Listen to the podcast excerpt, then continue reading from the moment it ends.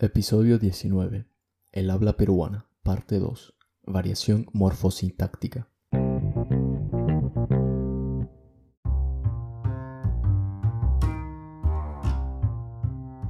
Hola, mi nombre es Pablo Alejos Flores y gracias por escuchar.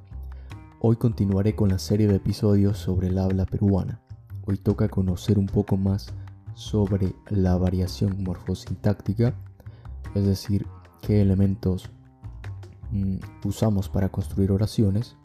Por ejemplo, la influencia de la estructura gramatical del quechua, bastante presente en muchas regiones de Perú, cuando decimos hambre tengo en lugar de tengo hambre. Y aclarado eso, empecemos.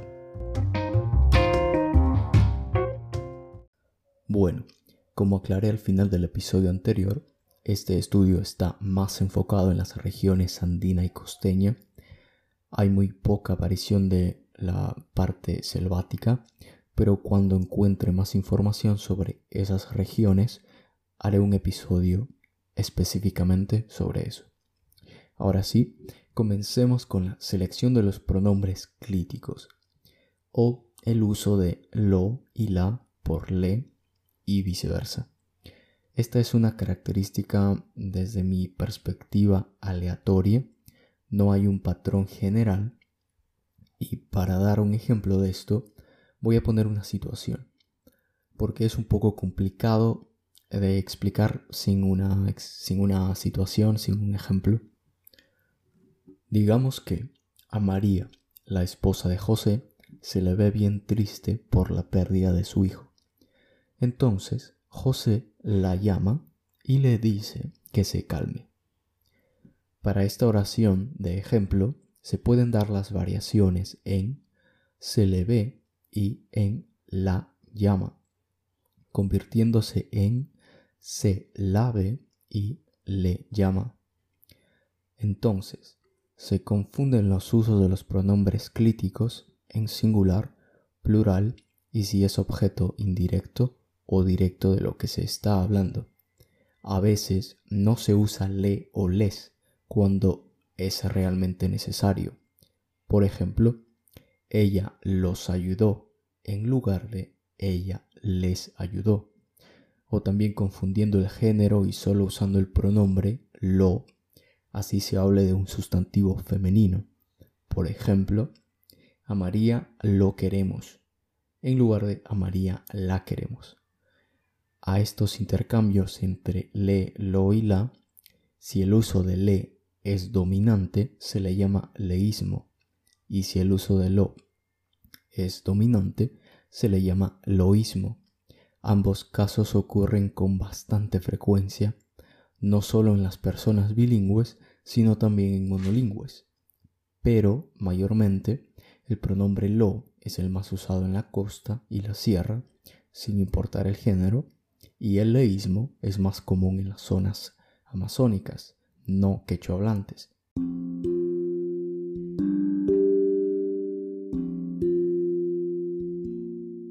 En cuanto al adverbio intensificador más el superlativo, que es el uso redundante del adverbio, muy, y el sufijo para los superlativos, ísimo, por ejemplo, muy poquísimo, o decir muy altísimo este uso puede no ser tan notable y pasar desapercibido, principalmente en las zonas andinas donde es más común escucharlo. Pero ténganlo en cuenta. Pueden escuchar este tipo de oraciones en estos casos. Otra característica de personas que tienen contacto con el quechua y el aymara es el orden gramatical que usan y también se da en hijos monolingües hispanohablantes, pero de padres bilingües. Por ejemplo, en español se usa en la mayoría de los casos la estructura gramatical SVO, sujeto, verbo, objeto, como en la oración yo tengo sed. Pero en gran parte de las lenguas nativas de Perú la estructura cambia. La del quechua y el aymara es SOV el sujeto va primero, luego el objeto y finalmente el verbo. Y esta estructura influye en la producción de oraciones de dichas personas bilingües y entonces dirían sed tengo o yo sed tengo. O como hablé en unos ejemplos anteriores, a María la queremos en lugar de decir queremos a María.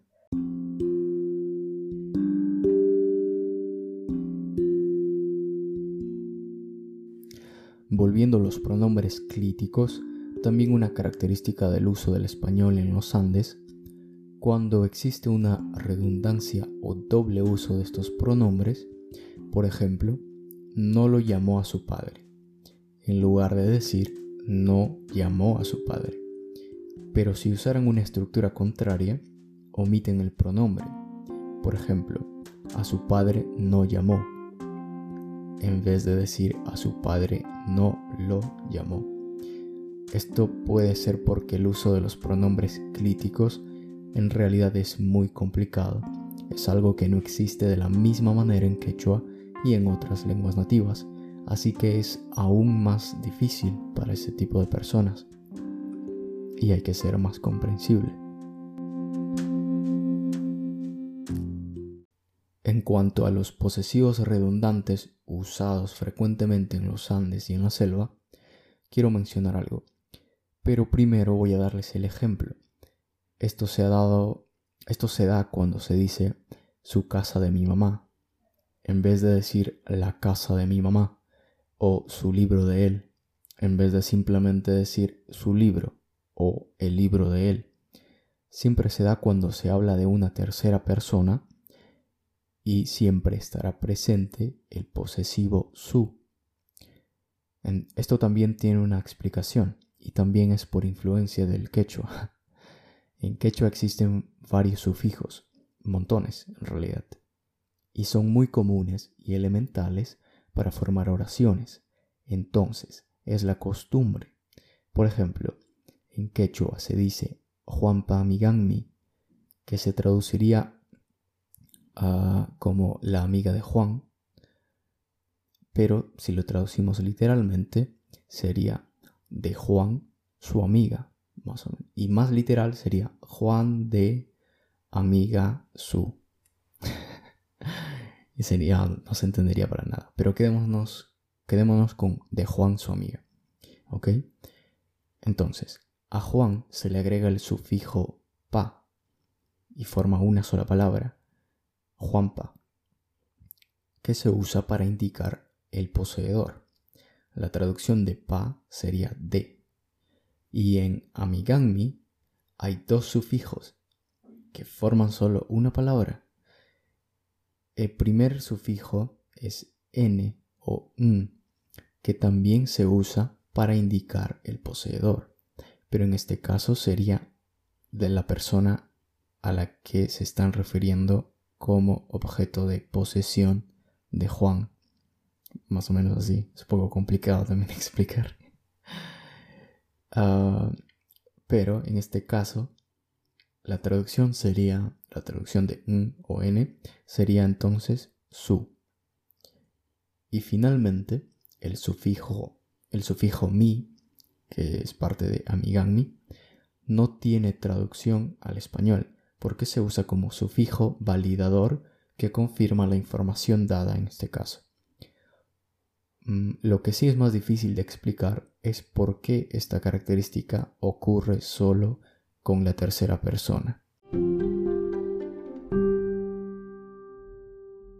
Con respecto a la concordancia gramatical o las alteraciones de género, por ejemplo, decir el costumbre, la pie o en oraciones como mi niñez fue divertido, en lugar de decir la costumbre, el pie y mi niñez fue divertida. Esta característica también se debe a que en las lenguas nativas no existen estas variaciones de género cuando se habla de este tipo de cosas, ah, tanto físicos como abstractos. El género está presente de otra manera no con un artículo, y es principalmente usado cuando se habla de personas. Aparte de esta influencia, también existe esta confusión con sustantivos que son ambiguos, como calor, mar o azúcar, que las formas más aceptadas antes eran el calor, el mar y el azúcar, es decir, todos en masculino. Pero en la actualidad, por su uso popular, también se está aceptando decir la calor, la mar y la azúcar, respectivamente. Por otro lado están las formas plurales de palabras que comiencen con el fonema A y tengan acento en dicha sílaba, como agua, que lleva acento en A, y por cacofonía se hace uso del artículo el en singular, cuando en realidad el sustantivo agua es femenino, pero no es tan óptimo decir la agua porque se juntarían las AES y por cierto, AES es el plural de A, eh, de la letra A. Entonces, en palabras como águila, arma, hada, hacha, que llevan la mayor fuerza de voz, en A, ya sea con tilde o no, se hace el uso del artículo masculino el, para evitar la mezcla y no decir la águila, la arma, la hada o lacha. Esta es una característica del español en general, no solo del peruano, por cierto.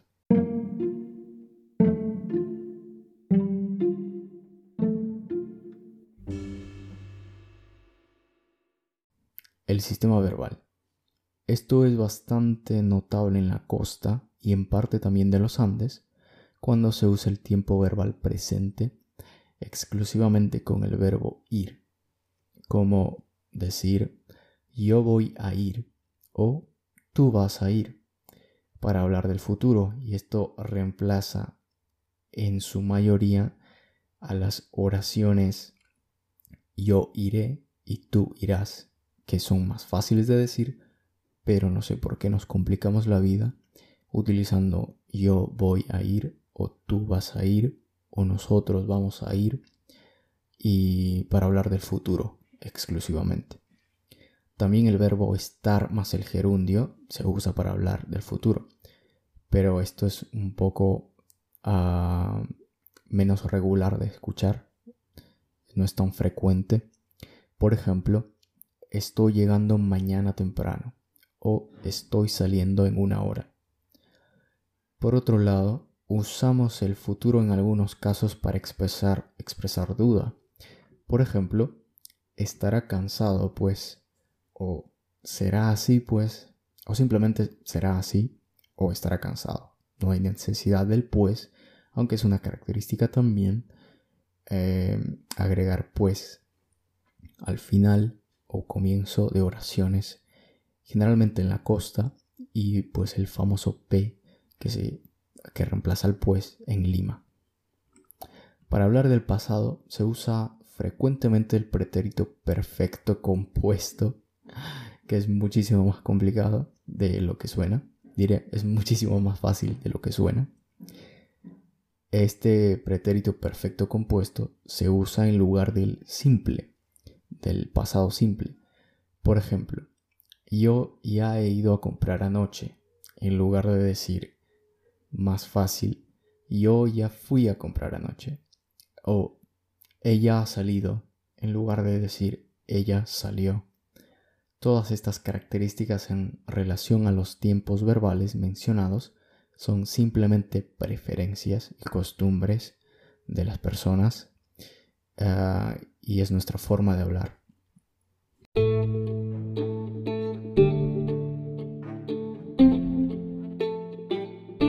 Ahora hablemos del dequeísmo y el queísmo que creo que es una característica que no solo se da en Perú, sino en varios países de Hispanoamérica, incluida España. y bueno, esta característica en la actualidad mal vista, eh, hablando del dequeísmo, que se trata de usar innecesariamente la preposición de en conjunción con la partícula que, que se usa para introducir oraciones subordinadas. Por ejemplo, decir pienso de que eso está mal en lugar de pienso que eso está mal. o le dije de que no saliera, en vez de le dije que no saliera.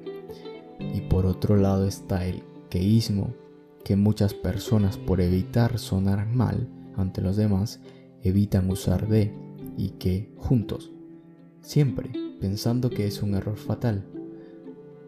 Sin embargo, no siempre hay que evitar el uso de las preposiciones, en especial de de, de la preposición de, en conjunto con que. Existen casos donde sí es necesario. Por ejemplo, me alegro que te sientas mejor, en lugar de me alegro de que te sientas mejor.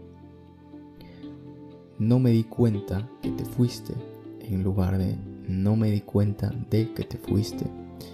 O lo más común, lo que más escucho, estoy seguro que el examen será mañana, en lugar de decir estoy seguro de que el examen será mañana. Para saber si tienes que usar una preposición en estos casos, estamos hablando de la preposición de, puedes hacerte estas preguntas. Para saber si debería decir me alegro que o me alegro de que, hazte la pregunta ¿de qué me alegro? Porque estoy seguro de que si te preguntas ¿qué me alegro? sin la preposición de, te vas a sentir confundido y te vas a corregir y te vas a preguntar ¿de qué me alegro?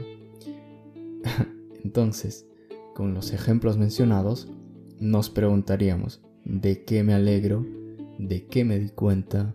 de qué estoy seguro y así podrás sacarte esa duda de la mente.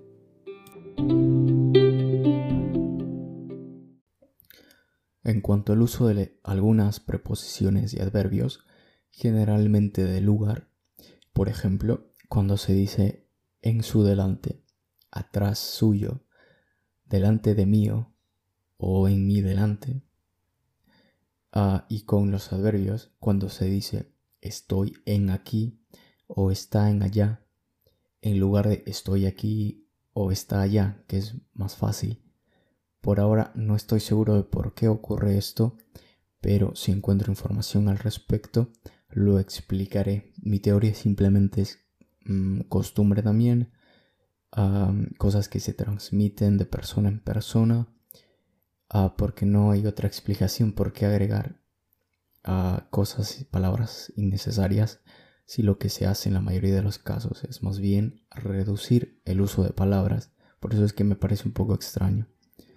También, en muchos casos, se cambia el género y número de los adverbios para describir el estado de las personas y objetos. Por ejemplo, si una fémina dice estoy media cansada, en lugar de decir estoy medio cansada, o si hablamos de una bebida diciendo que está medio fría, perdón, eh, que esa bebida está media fría, en vez de decir está medio fría, que sería la forma ideal porque los adverbios no cambian de género ni de número. Además, le agregamos sufijos a algunos adverbios, como ahora, a temprano y a rápido, diciendo ahorita, tempranazo y rapidito que es algo bastante peruano. Lo de agregar aso como, un, como un sufijo aumentativo es una característica bastante peruana.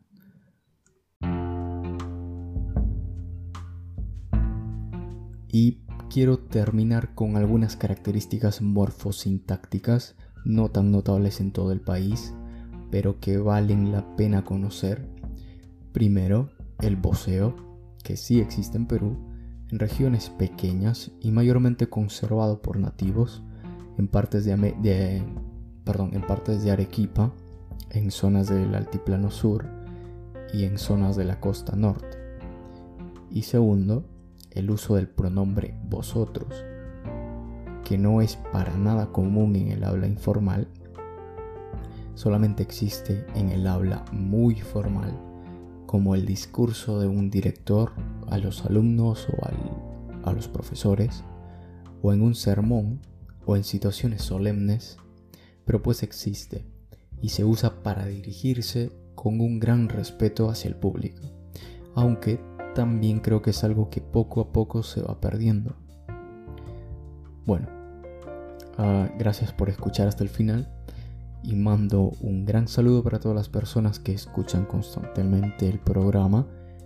Les espero en la tercera parte de esta serie sobre el habla peruana, en la cual hablaré sobre la variación léxica o de vocabulario y sobre la variación sociolingüística. Eso es todo por hoy y cuídense.